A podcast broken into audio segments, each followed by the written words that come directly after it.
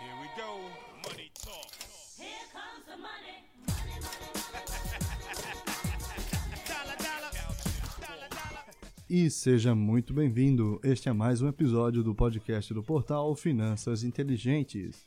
Este podcast é feito em parceria com o grupo de líderes empresariais do estado de Santa Catarina. Hoje é sexta-feira, dia 19 de março de 2021.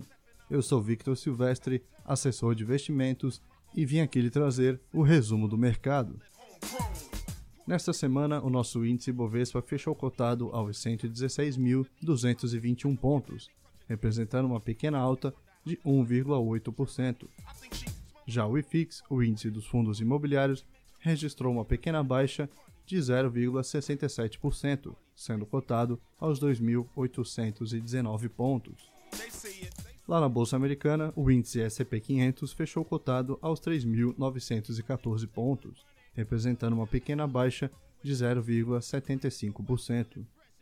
O dólar comercial também fechou no campo negativo, com 1,35% de desvalorização, sendo cotado aos R$ 5,48. E na maior alta da semana, os papéis da Sul América Seguros foram os que mais tiveram retorno, tendo uma valorização de 24,5%. Os papéis estão cotados em R$ 39,55.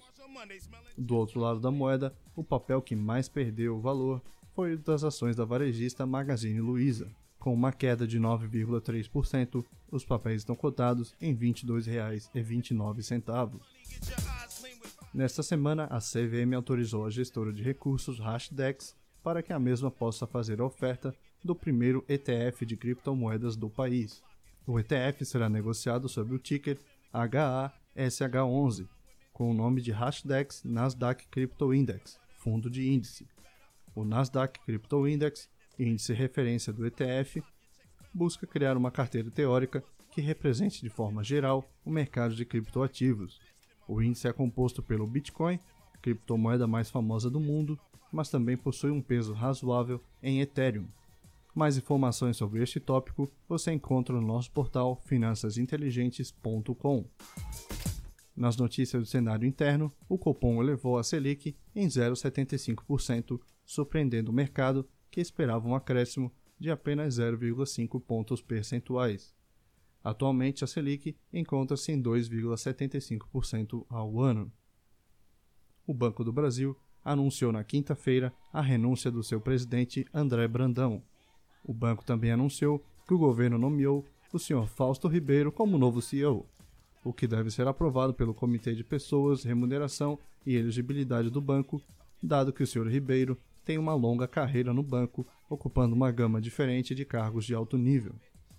E o PIB brasileiro cresceu 0,5% em janeiro ante dezembro, segundo o monitor do PIB apurado pelo Instituto Brasileiro de Economia da FGV. O Ministério da Economia mantém a projeção de 3,2% de crescimento para o PIB em 2021. E na política, a Câmara concluiu na madrugada desta quarta-feira a votação do novo marco do gás, a aposta do governo para reduzir o preço do insumo, atrair investimentos, aumentar a competição e evitar monopólios. O texto segue agora para a sanção do presidente Jair Bolsonaro. E o Brasil já registrou 285 mil mortes por Covid-19 desde o começo da pandemia.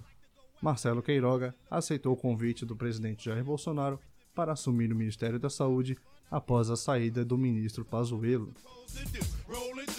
E nas notícias do cenário internacional, Federal Reserve cravou o juro zero lá nos Estados Unidos. Sem a perspectiva de elevação até 2023, os membros do Comitê de Política Monetária Americana decidiram na quarta-feira por manter a taxa básica de juros no intervalo entre 0% e 0,25%. Os Estados Unidos também atingiu a meta de 100 milhões de vacinados na sexta-feira. O objetivo é ter 100% da população ativa vacinada em até 60 dias. Após suspensão, países da Europa retomaram o uso da vacina da AstraZeneca. Complicações sanguíneas raras em 37 pacientes vacinados contra a Covid-19 fizeram 13 países interromperem a aplicação. E no panorama para a semana que vem, teremos na segunda-feira o Boletim Focus do Banco Central, na terça-feira a ata da reunião do Copom da semana passada, teremos o fluxo cambial estrangeiro e na quinta-feira o índice de evolução de empregos do CAGED. Esses foram os destaques para esta semana. Nos siga nas redes sociais no arroba Finanças Inteligentes. Me siga também no arroba o Victor Silvestre. Eu lhe desejo uma boa noite, um ótimo final de semana e a gente se vê no próximo episódio.